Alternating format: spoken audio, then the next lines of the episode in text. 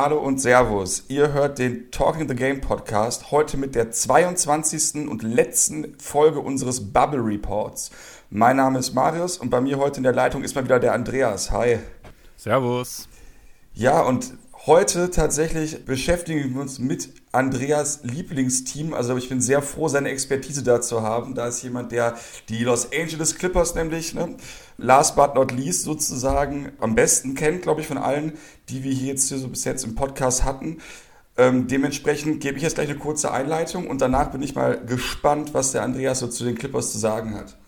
Erstmal ganz grundsätzlich, die Clippers mit einer sehr starken Saison, eigentlich wie erwartet, haben diese Saison oder beziehungsweise die, den ersten Teil der Saison mit Platz 2 im Westen abgeschlossen, haben eine Bilanz von 44 zu 20.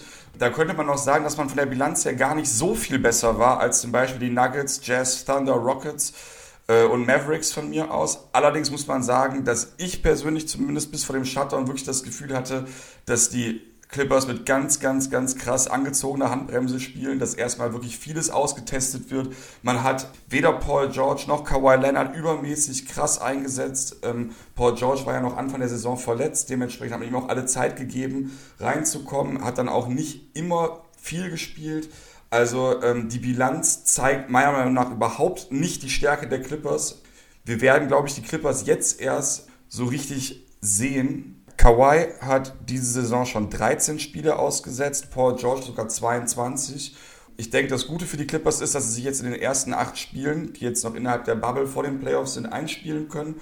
Und das wahre Gesicht der Clippers werden wir meiner Meinung nach erst in den Playoffs sehen. Also dieser äh, Rekord von 44 zu 20 äh, spiegelt noch gar nicht die Stärke der, der Clippers dar, denn für mich sind sie der ganz klare Top-Favorit auf den Titel im Westen zumindest, das habe ich ja schon öfter gesagt, und eigentlich auch der Favorit auf den NBA-Titel. Und wenn man nochmal auf die ähm, erweiterten Metriken guckt, und man dann bedenkt, dass die Clippers noch sozusagen gestaggert haben und ihre Stars noch viel rausgenommen haben, sieht man mal, wie gut dieses Team sein kann, denn auch so haben sie schon ein Offensivrating von 112,9, sind damit Dritter in der Liga, ein Defensive Rating von 106,6 und damit sind sie Fünfter in der Liga. Und dazu ähm, spielen sie auch einen recht schnellen Ball mit einer Pace von 102,4 sind sie da Siebter da muss man eben einfach sehen, dass, ähm, dass die Clippers über die Saison jetzt wirklich sich noch warm gespielt haben. Zumindest hatte man so das Gefühl. Ich bin jetzt mal gespannt, was du sagst. Äh, teilst du da meine Meinung oder denkst du, dass da, äh, habe ich gerade übertrieben? Ja, teils, teils. Also man muss halt wirklich so sagen, wir hatten bis jetzt, glaube ich, 14 oder 15 Spiele, wo wirklich mal die kompletten Clippers auf dem Feld standen zusammen. Davon wurde ein Spiel abgegeben gegen die Lakers. Und gegen die Lakers wurden ja auch zwei Spiele gewonnen. Also momentan sieht es ganz gut aus. Das ist nun einer der schwierigsten Gegner gegen die Bucks. Das wäre der andere starke Gegner, gegen den man rankommen müsste.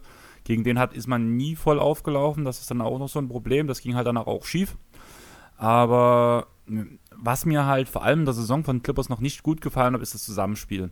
Klar, man spielt auch mal einen Assist raus. Von Kawhi wird die ganze Zeit gesagt, ja, es ist sein Assist höchstes Jahr. Ja, das stimmt. Er spielt viele Kickout-Pässe, aber das sind nicht unbedingt die schwierigsten Pässe. Meistens ist das Spiel wirklich von den Clippers, ich gehe in die Isolation, und Paul George geht in der Isolation, und Kawhi Leonard geht in der Isolation, und Lou Williams geht in der Isolation und dann machen die ihr Ding und die sind individuell so gut, um immer den Score zu erreichen. Defense-mäßig sind sie brutal, das macht auch echt Spaß zuzugucken, weil jeder für den anderen einsteht, aber vor allem in der Offense bin ich der Meinung, muss noch viel, viel mehr zusammenlaufen und wenn man wirklich den ganz großen Sprung machen muss, muss mehr im Team gespielt werden. Und vor allem die Kombination Paul George, Kawhi Leonard, ich weiß nicht, was da alles so bei rauskommen kann, wenn die mal ordentlich zum Beispiel ein Pick and Roll oder sowas zusammen laufen würden, was echt selten war. Ob das so eine Kombination wie KD und Steph irgendwie werden könnte, bloß in anderen Ausmaßen, also dass das Spiel anders abgelaufen würde. Keine Ahnung, das wäre so die Traumvorstellung, aber ich sehe halt wirklich noch einige Schwächen, beziehungsweise ähnlich wie wir es bei den Rockets gesagt haben, dass manchmal der Plan B irgendwo fehlt, wenn die Isolation nicht funktioniert. Mhm. Aber auf der anderen Seite, was ich halt krass fand, das war mir gar nicht so bewusst, dass sie einfach das einzige Team sind, in dem einfach vier Spieler mehr als 18 Punkte scoren. Also ich finde es halt super krank, wie, wie, wie, wie viele Waffen sie einfach offensiv haben. Ne? Also wo du gerade sagst, man muss sie noch besser einspielen. Ich meine, jetzt rein vom, vom, vom Punkte-Average her sieht das doch schon ziemlich gut aus. Ja, vom Prinzip her schon. Also die Punkte sehen auch gut aus, aber ich sehe ich seh halt danach wirklich diesen Playoff-Punkt. Man stellt sich auf seinen Gegner ein und man kann sich auch auf den Kawhi Leonard einstellen, egal wie gut der Junge ist. Niemand hätte gedacht in den letzten Jahren, dass jemand Jannis stoppen kann. Trotzdem wurde es immer und immer wieder geschafft und ich habe Angst wirklich davor, dass das passiert, dass man sich in der Defense auf Kawhi Leonard einstellen kann, auf Paul George einstellen kann, auf Lou Williams einstellen kann. Also vor allem das letzte Spiel gegen die Lakers in Vollbesetzung, wie LeBron James Lou Williams vom Feld gespielt hat, das war echt erschreckend. Also das war so das erste Mal, wo ich dann so wirklich gesagt, gesagt habe, es wird echt verdammt knapp irgendwie bis in die Finals und den Titel äh, zu kommen, um den Titel zu holen. Mhm. Ja gut, klar, ich meine, das ist natürlich auch ein, ein Problem, in Anführungszeichen, sage ich mal, was natürlich jedes Team hat, was so komplett neu zusammengestellt ist. Denn wenn man mal überlegt, da sind ja kaum Spieler länger als ähm, zwei Jahre jetzt irgendwie im, im, im, Team und zusammen und die beiden Stars sind neu. Ähm, dazu Paul George ja wirklich lange auch verletzt gewesen die Saison.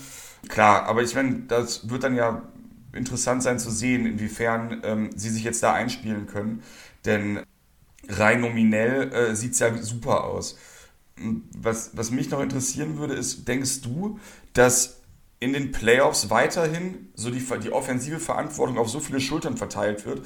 Denn ich meine, man hat ja George und Kawhi, man hat dazu Williams und, ähm, und Harrell, wenn der wieder zurückkommt, das war, äh, danach hätte man auch noch jemanden wie, wie heißt er schon, den, der für den Knicks gekommen ist, Marcus Morris, der auch scoren kann, also wirklich krasse Offensivspieler. Allerdings sagt man ja auch, dass man in den Playoffs eher auf eine kleine Rotation geht. Äh, siehst du das eher, dass sie schon früh auf so eine 7-8-Mann-Rotation zurückgehen oder denkst du, dass, äh, dass sie damit warten, bis es dann irgendwie in die Conference Finals geht? Ich muss ehrlich sagen, ich halte relativ viel von Doc Rivers. Und da bin ich an dem Punkt, wo er passt einfach die Rotation an gegen ein, tief, gegen ein tiefes Team, wo man viele Spieler einsetzen kann da wird er auch versuchen, so viele Spieler wie möglich auch einzusetzen. Man muss ja auch sehen, wenn man Toronto gesehen hat, zum Beispiel Kawhi Leonard, ja, er hat die meiste Last geschultert. Aber irgendwo war immer noch ein Pascal Siakam, es war ein Fred Van Fleet, es waren immer mehrere Spieler. Und das sehe ich bei den Clippers halt auch. Ich würde auch sagen, die Rotation bleibt erstmal groß. Wenn man danach aber zum Beispiel einen LeBron James verteidigen muss und man Variante A, Morris, Variante B, George gemerkt hat, es funktioniert nicht, dann wird halt ein Kawhi Leonard volle Power gehen und muss danach alles schultern. Mhm. Denkst du denn, dass, dass die Starting Five genauso aussieht wie während der Saison? Also, dass ähm, Williams und Harrell, wenn er dann wieder rechtzeitig in die Bubble zurückkommt, dass sie dann starten? Oder meinst du, dass sie auch weiterhin von der Bank kommen und dann man mit Morris und, und, und Subac startet oder Beverly, wie auch immer? Das wird schon so ablaufen. Also, die werden wieder mit der ungefähr gleichen Startaufstellung arbeiten. Ich habe mir noch so überlegt, also beziehungsweise ich habe, wo ich die Zahlen ein bisschen gecheckt habe, ich würde sogar sagen, dass das Crunch-Time-Lineup gegen Teams wie zum Beispiel die Lakers könnte das Crunch-Time-Lineup ein bisschen anders aussehen, weil ich da eher einen Lou Williams auf der Bank sehe. Mhm. Und einen Landry Shamet auf dem Shooting Guard. Ja. Ich weiß, auch nicht der beste Verteidiger, aber er hat ein bisschen mehr Masse noch, um gegenzudrücken. Hat ein bisschen mehr defensives Talent als Lou Williams. Und vor allem ist er in der Clutch-Time echt hot. Der hat jetzt die komplette Saison, hatte der fünf Klatschwürfe, äh, fünf Klatschdreier und steht bei fünf von fünf. Ich denke, okay. das wird sich noch ein ganzes Stück weiterziehen und auf Shemet hoffe ich auf eine Riesenexplosion nochmal in der Bubble. Der hat schon gegen Ende der Saison immer wieder gezeigt, was er für Scoring-Explosionen bringen kann, wo er dann ein Dreier nach dem anderen reinhaut. So la JJ Reddick. Allgemein werden ja auch so viele Plays gelaufen nach dem alten Playbook von den Clippers, wo noch Blake und eben JJ Reddick da war da sehe ich halt so einen Riesensprung, der passieren kann. Nicht muss, aber kann. Hm. Ja, ich muss ganz ehrlich sagen, also allein wenn man es liest und selbst wenn man jetzt mal davon ausgeht, dass Shamit nicht komplett auch noch explodiert, dann hat man einfach irgendwie Beverly, George, Kawhi Leonard, Morris, Zubac, Jackson, Williams, Shamit, Green und Harrell einfach da stehen. Das ist schon heftig. Also äh, natürlich ist Reggie Jackson nicht mehr oder war wahrscheinlich auch nie der, der er selber dachte, dass er das ist, aber jetzt für diese Rolle natürlich super genial. Marcus Morris, denke ich, hat bei den äh, Knicks gezeigt, dass er wertvoll sein kann. Und ähm, ich denke, dass das jemand ist, der, ähm, der auch dann da zurücksteckt, wo er zurückstecken muss, wenn er weiß, dass es drauf ankommt. Das ist so eine Sache, die ich nicht richtig bei ihm einschätzen kann. Also, er ist so ein Heißsporn ich weiß nicht, ob er sich wirklich unterordnen kann. Ich glaube auch, dieser Starting-Spot wird seinem Kopf nicht so gut tun. Ich hoffe, dass das einfach trotzdem, weil es halt laufen wird, alles funktioniert. Aber ich glaube, gerade in Spielen, wo dann doch mal ein paar Fehler passieren, könnte es sein, dass dort schon die Gemüter hochkochen, muss ich ganz ehrlich sagen. Und da ist Morris so ein Kandidat, über den ich mir da echt so ein bisschen negativ Gedanken mache. Hm. Würdest du den eher von der Bank kommen lassen und dann Jermichael Green starten lassen? Nicht wirklich. Dafür ist Morris zu gut. Vor allem in der Verteidigung brauchen wir den. Mhm. Und der muss schon starten, aber ich habe halt wirklich Angst vor diesem Eskalationspunkt, wenn es halt wirklich passieren sollte. Der ist diesen Heißsporn, der auch Beverly ist, aber in einer negativen Richtung, finde ich, muss ich sagen. Ja, er hat es auf jeden Fall ähm, Zeit seiner Karriere gezeigt, dass er es äh, verkacken kann, das ist wohl wahr. Ähm, ich fand ihn aber jetzt dieses Jahr bei den, bei den Knicks, ich meine, klar, die Knicks waren jetzt nicht sonderlich gut, ähm, aber da hat er schon teilweise schon sehr ordentlich gespielt, also das muss man schon sehen, das ist schon, also ich glaube eigentlich, dass, ähm, dass Doc Rivers, Kawhi Leonard, Paul George, Pat Beverly, dass das Leute sind, die das nicht wirklich zulassen dass der irgendwie anfängt zu überdrehen, beziehungsweise sonst nimmt Doc Rivers ihn halt raus. Dementsprechend, also ich finde es ich find's absolut krass. Ich finde, es sieht äh, heftig gut aus, was die Clippers da aufs Parkett stellen. Ja, letzte Frage, das habe ich ja gerade mal kurz so angeteasert, das hast du mir gerade auch gesagt. Ähm, genau, Montrezl Harrell ist momentan nicht mehr in der Bubble. Nicht aus Krankheitsgründen, genau. Also Krankheitsgründe kann man schon irgendwo sagen, aber bei ihm liegt halt die Oma im Krankenhaus. Und der hat selber bloß auf Instagram ein Bild gepostet, ähm, I'm on the way to you, Grandma oder sowas hat er, hat er dazu geschrieben. Und es ist nichts offiziell rausgekommen, was sie hat. Ich schätze mal, es wird was Ernstes sein, wenn er dafür die Bubble verlässt. Und momentan steht auch noch nicht fest, wann er an die Bubble zurückkommt. Also auch durch diese Tests. Es gibt ja diese Regelung, wenn man nicht jeden Tag testet, muss man in 10 Tage Quarantäne gehen. Wenn man sich jeden Tag testet, in der Zeit, also sieben Tage, glaube ich, in Folge testet und danach in die Bubble zurückkommt, muss man bis vier Tage in Quarantäne. Ich hoffe, dass er sich zumindest an diese Regelung hält, dass er danach möglichst schnell zum Einsatz kommen wird. Aber ich muss ehrlich sagen, Stand jetzt würde ich sagen, dass er den Saisonschock in der Bubble verpasst und das könnte echt ein herber Schlag sein. Ja, denkst du, dass es, dass es wichtig wäre, dass er direkt dabei ist in der, in der Bubble, also auch in den acht äh, Season Games noch? Einfach um sich einzuspielen. Das muss funktionieren. Weil mal blöd gesagt, ich habe vor uns gesagt, ähm, alles funktioniert über Isolations. Es gibt ein, eine Kombi, die halt zusammen nicht in Isolation funktioniert. Das sind die zwei der Top drei Six Man of the Year Kandidaten. Kann man ja. so sagen, würde würd ich sagen. Definitiv. Und das sind Harrell und Williams und die beiden spielen halt zusammen und jetzt nach so einer langen Pause sollten die noch ein bisschen zusammen sich warm spielen, das Pick and Roll noch mal ein bisschen zusammen machen und danach sehen wir weiter. Mhm. Ja, das ist natürlich eine abartige Waffe, irgendwie, dass die das auch noch in der, in der Hinterhand haben. Ne? Also ich muss sagen, dass mir die Clippers auch vom, vom Spielstil her auch letztes Jahr schon ziemlich gut gefallen haben. Und ähm, der Kader ist ja jetzt um Äonen besser. Also ich meine mit Kawhi und, und, und Paul George da drin. Ähm, das sind auch zwei so Spieler, bei denen ich mir wie keine Sorgen mache, dass die funktionieren. Ja, also ich meine, Paul George war jetzt zwar verletzt und Kawhi hat auch immer so seine Phasen, aber ich glaube, dass die, wenn es drauf ankommt, dass die so Profi sind, dass, ähm, dass die bei 100% sein werden, zumindest oder so nah an 100 Prozent, wie sie es eben sein können. Ne? So kann man jetzt sonst von außen nicht wirklich einschätzen, aber ähm, da mache ich mir so keine Sorgen.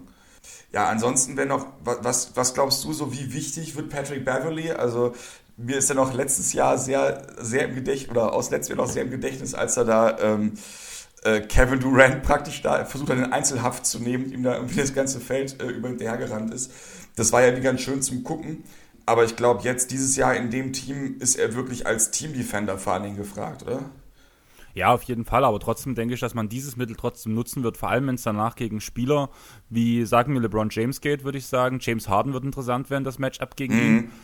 Und dass man aber dauerhaft wechselt. Also man hat halt wirklich so viele Spieler, die dauerhaft den Abwehrspieler wechseln können, die von 1 bis 4, 1 bis in Anführungsstrichen 5 hat man relativ viele Spieler, die alles verteidigen können. Sprich, man kann immer wieder einen anderen Abwehrspieler auf einen anderen Angreifer setzen. Und damit hoffe ich eigentlich, dass Doc Rivers arbeiten wird, indem er zum Beispiel James Harden nicht bloß in einem Spiel zum Beispiel Patrick Beverly auf, die, auf den Hals setzt, sondern so jeden dritten, vierten Angriff mhm. vielleicht wechselt. Einmal Kawhi Leonard, einmal Paul George, einmal Patrick Beverly und das danach in Rotation. Ich glaube, das wird einen Gegner echt entnerven und darauf hoffe ich so ein bisschen. Und wenn danach noch das Großmaul halt von Patrick Beverly rauskommt, also perfekt. Einer meiner meistgehassten Spieler damals gewesen. Seitdem er bei den Clippers ist, liebe ich ihn, weil ja, ja. ja, es ist schon fett. Geht bei dem auch nicht anders, glaube ich. Den finden, den finden halt 29 Teams kacke und eins geil. Genau. typischer Kerl dafür. Ja, aber wie gesagt, das ist einer, der mich, also ich finde ihn auch immer ganz, ganz, ganz äh, aufregend tatsächlich irgendwie und auch hat irgendwie eine coole, coole Attitude. Mhm. Aber gut, wir sind jetzt ja schon, schon viel durch die Spieler durchgegangen.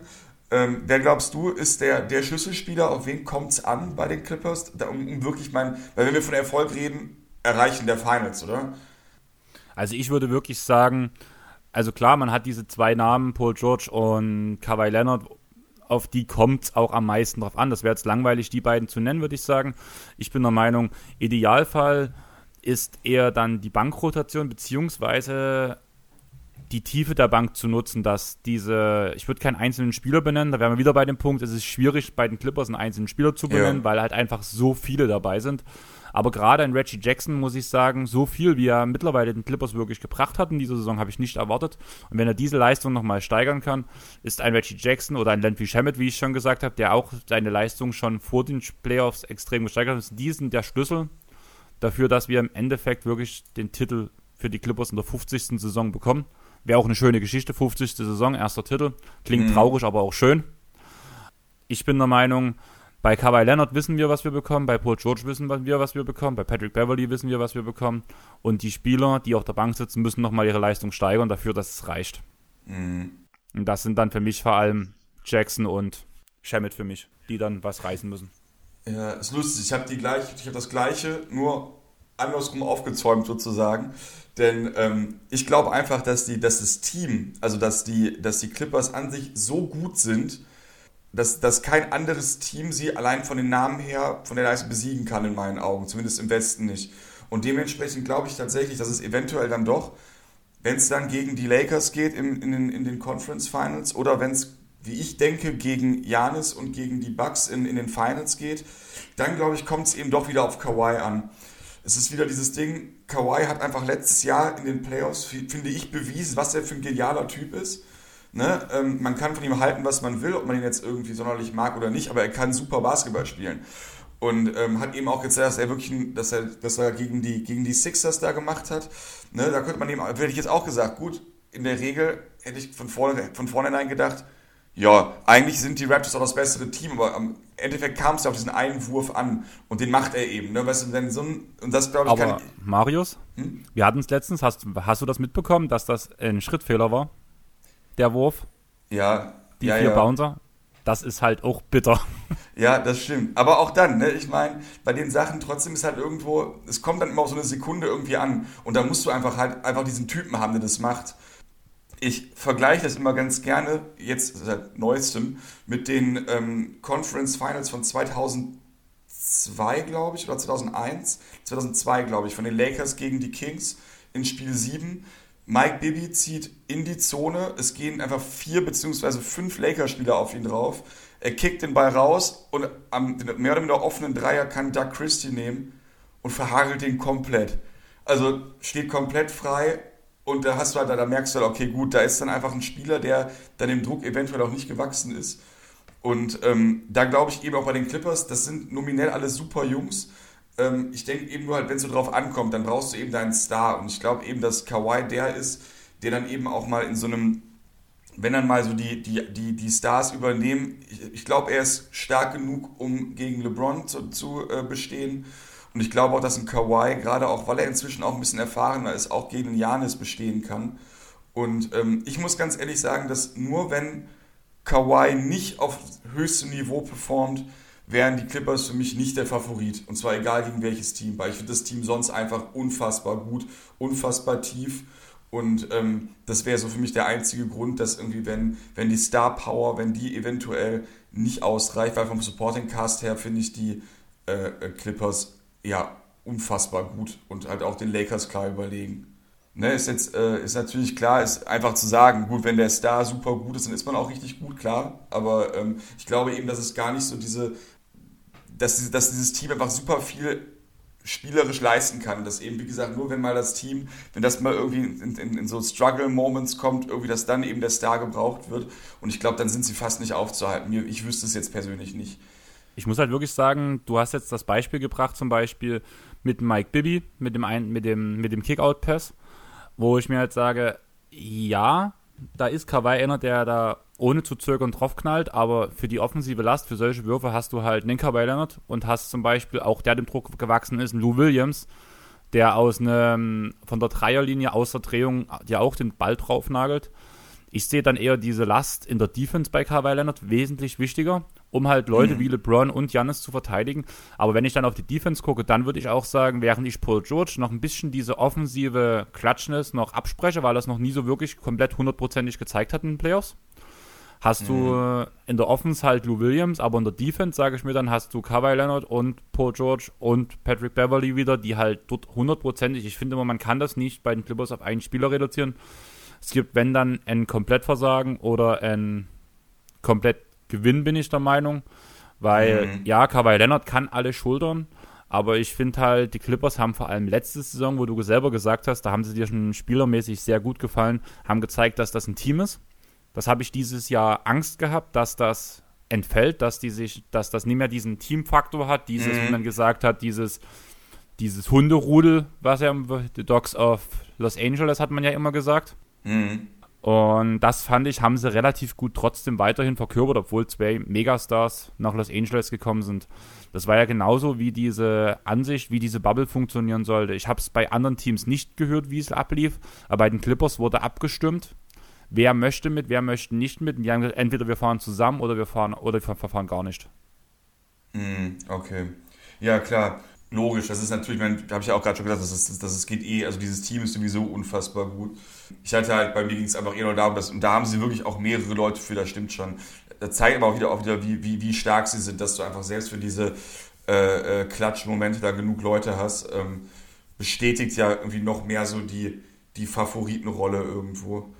Ja, was würdest du denn sagen? Also ich sage die ganze Zeit, das sind meine Favoriten. Wie siehst du das denn? Was glaubst du denn, wo geht's, wo geht's hin für die, für die Clippers? Ähm, bevor die Saison abgebrochen wurde, hatten Chris und ich uns äh, in unserer Rubrik AEU die Playoff Predictions gemacht. Das war mhm. damals Stand Saisonabbruch, da haben wir das gemacht. Oder ja. kurz vor Saisonabbruch ungefähr, so auf jeden Fall war das so in der Nähe. Und haben halt auch über alles Mögliche geredet und wie es halt ablaufen könnte und so. Und irgendwie hat sich dort unsere Entscheidung am Ende sogar in meinem Kopf festgesetzt. Und ich denke, es wird immer noch so sein, dass man halt gegen die Lakers, das ist so ein zweischneidiges Schwert. Gewinnt man, verliert man. Klar, durch die Ausfälle von Bradley und Rondo und Co. ist es ein bisschen einfacher geworden, aber trotzdem, wenn LeBron James und Anthony Davis auf Höchstlevel performen, haben auch ein Kawhi Leonard und ein Paul George Probleme. Kann man nie anders sagen. Deswegen habe ich, haben mir oder ich sehe es halt wirklich ganz genauso, damals gesagt, ein sieben Spieler an die Clippers, aber danach in den Conference Finals, einfach weil der Lauf halt bis in die Conference Finals im Westen viel, viel schwerer ist als im Osten, kommen die Bucks einfach ausgeruht in die Finals und ich würde dann schon sagen, dass die Bucks für mich sind, der, sind sie der klare Favorit auf den Titel. Muss ich leider meinen Clippers den Titel absprechen. ja, lustig. Also meine Prediction für die Clippers ist da ähnlich, aber ich sage eben, dass sie die ersten beiden Runden relativ locker durchkommen ich glaube einfach, dass sie da gut genug für sind. Ich gebe den Lakers auch, ich weiß auch nicht warum. Und ich meine, das, das muss man auch mal so sehen. Ich meine, äh, ich habe null gegen die Lakers irgendwas. So, ne? Das wurde wie letztens mal immer mal irgendwo geschrieben. Die Lakers waren eins der ersten Teams, die ich kannte. Und ich habe auch überhaupt nichts gegen LeBron James. Ganz rein objektiv betrachtet glaube ich eben einfach, dass die Clippers doch einen, einen ganzen Tacken stärker sind. Und deswegen würde ich nämlich würde ich sagen, dass die Clippers in den Conference Finals gegen die Lakers in sechs durchgehen und in den Finals würde ich sie eben auch genauso wie gegen die Bucks sehen, aber da sehe ich die Clippers als leichten Favoriten. Ich gebe dir recht, die Bucks haben ein einfaches Programm davor, aber ich glaube eben auch einfach, dass der, dass der Kader der, der Clippers doch noch so viel besser ist. Und wenn es eben einigermaßen funktioniert, wären für mich, wie ich auch schon am Anfang der Saison gesagt habe, wie ich auch mittendrin gesagt habe, die Clippers der relativ klare Favorit, auch wenn es da natürlich noch um Nuancen geht in den Finals. Aber also ich würde mich, würd mich super wundern, wenn die Clippers am Ende der Saison nicht Champion sind, muss ich ganz ehrlich sagen. Also bei mir kommt dann das Clippers-Tattoo. Äh, Sobald die Clippers den Titel haben, kommt auf jeden Fall das Tattoo auf dem Arm. Das Oha. steht schon fest. ja, bin ich ja mal gespannt. Mit dem ähm, Logo, was Zero über alles hasst. Ja, das ist in Ordnung. Das, das wird Zero dann auch aushalten, denke ich. Und wird es kommentieren. Ja, definitiv. Er wird es tun müssen. ja, wie gesagt, ich finde es ich super spannend. Also, das Ding ist, ich habe auf diese Bubble eigentlich überhaupt keine Lust. So, wenn ich ganz ehrlich bin, so, auch wenn ich mich jetzt so ein bisschen, ich, hab, ich hatte jetzt wieder mega Spaß, mit Basketball auseinanderzusetzen, es hat wieder Bock gemacht, aber ich finde es halt immer noch unvernünftig, das zu machen. Aber was, was halt geil ist und warum ich dieser ganze, nein, Corona regt mich nicht deswegen auf, aber warum ich das gerade in der NBA so doof finde, ist, dass die, weil die NBA einfach das Potenzial hatte, mal wieder so richtig, richtig spannend zu werden. Ne, wir sehen es ja gerade selber irgendwie, die einen sagen, hey, das sind die Lakers, die anderen sagen, das sind Safety Clippers, dann kommen wieder die Bucks und dann, ne, dann, dann, was ist mit den Rap Rockets. Raptors, was ist mit den Rockets, ne, das ist so, und dann hat man noch so Teams, wo man einfach nicht so genau weiß, was passiert. Was, ist, was passiert denn, wenn Luca und, und, äh, und Christaps irgendwie zünden? Dann kommen die auch nicht in die Finals, das nicht, aber weißt du, sondern sind das unangenehme Gegner. Man wird dann richtig krasse Spiele irgendwo sehen, primär im Westen. Und ähm, ja, das finde ich einfach super schade, dass da so viel, viel von abgeht. Ja, nichtsdestotrotz, ich fange so langsam an, mich ein bisschen dafür begeistern zu können. Zumindest, ja, weil ich einfach finde, dass das tolle Spieler, tolle Teams sind. Und das werden, glaube ich, ziemlich, ziemlich spannende Spiele. Insofern, da jetzt nicht noch mehr passiert und äh, die Corona-Regeln eingehalten werden, ne, diese Bubble sicher bleibt oder überhaupt sicher wird, wie auch immer. Ähm, da bin ich mal gespannt. Aber naja, wenn wir Clippers in den Finals sehen wir beide. Dann dein Hot Take, das letzte Mal, der letzte Hot Take vor in diesen Bubble Reports. Ähm, ich habe es uns schon mal angedeutet. Ich bin der Meinung, dass danach, wenn es so ab den zweite Runde Conference Finals so, dass Lou Williams dann wirklich von der von dem Crunch-Teilnehmer von Shemet verdrängt wird, weil Shemet explodiert in den Playoffs. Mhm. Boah, wenn der noch explodiert, dann sind die ja noch stärker. Das wäre ja auch krank. Ich habe als Hot Take, dass Kawhi sich in den Finals verletzt und die Clippers trotzdem den Titel gewinnen. Dann müsste aber Paul George ganz schön was reißen. Ja, alle. Nee, das wäre dann so ein, weißt du, so eine, so eine, so eine Team-Kampfleistung, irgendwie genau was du gerade sagst, dass man sich zusammen einschwört, irgendwie das dann auf die Reihe bekommt. Weil irgendwie, es gibt kein anderes Team, wo ich sehe, dass das, dass, dass ein Star-Verlust irgendwie ausgleichen könnte, nicht mal in Ansätzen. Also ich glaube, die Bucks sind ohne Janis weg. Die Raptors noch am ehesten, aber die haben auch keinen richtigen Star in, insofern. Bei den Lakers, glaube ich, ist egal, ob es jetzt LeBron ist oder ob es AD ist, ist eine Katastrophe. Und bei den Clippers, die haben es eben schon in der Saison bewiesen, dass sie auch ohne einen ihrer Stars, manchmal sogar unter, ohne beide, einigermaßen vernünftig spielen können. Und äh, ja, wahrscheinlich ist es nicht, aber ich fände es krass, wenn es passieren würde, auf jeden Fall. Sozusagen siehst du dann nach Marcus Morris als Finals MVP? Nee, das wird zu hot, das geht nicht. Nee, dann eher, dann eher so, dann eher, weiß ich nicht, Patrick Beverly oder so. Oder Playoff P. Ja, ja, ja, dann wahrscheinlich wenn er, schon. Wenn er muss ja eigentlich ein Paul George sein. Ne? Aber ich fände es, ja, wie gesagt, es wäre schon, wär schon krass. Also ich kann mir auf jeden Fall bei den Clippers extrem viel vorstellen. Ich bin auf jeden Fall mega gespannt, die zu sehen. Das wird, glaube ich, ziemlich, ziemlich geil zum Gucken sein. Dann ähm, bedanke ich mich mal wieder ganz recht herzlich bei dir zu deinen für deine Takes zu den Clippers. Hast du noch ein, ein letztes, was letztes, was du noch raushauen möchtest, bevor äh, die Bubble wieder losgeht? Ach, nicht wirklich. Es war schön, mit euch die Folgen aufzunehmen. Ich hatte war ja nur bei einigen mit dabei. Ja. Ja, ich würde einfach mal euch jetzt wirklich direkt herausfordern. Wir treffen uns 5 gegen 5 irgendwann mal auf dem Freiplatz. Ihr 5 gegen Chris, mich und unser Team, mit dem wir halt immer spielen zusammen. Und danach geht's los. Ist kein Basketballer bei uns dabei. Ihr habt wenigstens einen. Ja, das stimmt. Das wäre schon ganz, das wäre schon gut. Müssen wir mal schauen, wie wir das logistisch machen. Wir wohnen ja alle so ein bisschen weit weg voneinander. Ja, so ganz krass. Ja, wir, aber ich meine, sag mal, also das, das mit Würzburg hat letztes Jahr schon mal funktioniert. Das wäre wahrscheinlich auch ohne Corona nochmal passiert. Das sollten wir auf jeden Fall im Blick haben. Also ich nehme es an, ähm, ich verteidige mega schlecht und kann nur Mitteldistanz werfen. Und ich bin langsam. Also ich bin sehr gut zu verteidigen, muss man keinen Stress haben. also komme ich, also deck, also deck ich dich. Ja, und klein bin ich auch noch relativ. Also von daher. okay, dann, äh, ja, das sollten wir trotzdem auf jeden Fall mal machen. Ich hoffe auch mal, dass das hier vielleicht auch nochmal mal sehen, wie es sich hier, hier weiterentwickelt. Ich meine, es ist ja irgendwie, Corona ist ja auch hier nicht weg, ne? da sollte man sich auch mal bewusst sein. Ich hoffe, dass es in den USA jetzt da einigermaßen glimpflich verläuft. Ich hoffe, dass die, dass die Bubble und die Playoffs nicht zu einer absoluten, zu einem Fiasko werden. Das wird, wird glaube ich, auch dem Image der Liga unfassbar schaden. Ich da allen die Daumen, dass das gut läuft, dass alle gesund bleiben. Ähm, ich bedanke mich hier nochmal ganz herzlich bei dir, nochmal beim Sandro, der uns ja auch äh, in einigen Folgen da äh, begleitet hat. Genau, und ich glaube, wir sind ganz froh. Wir haben jetzt die 22 Battle Reports in den 22 Tagen geschafft. An euch da draußen viel Spaß mit NBA Basketball. Auch an euch, ne, bleibt gesund, bleibt sportlich, lasst es euch gut gehen und hoffen wir mal für uns alle, dass das alles ein schönes Erlebnis wird, dass wir Spaß am Basketball haben können, dass wir coole Playoffs sehen und äh, ja, wir hören uns nochmal in den Playoffs. Macht's gut. Ciao, ciao. Tschaußen.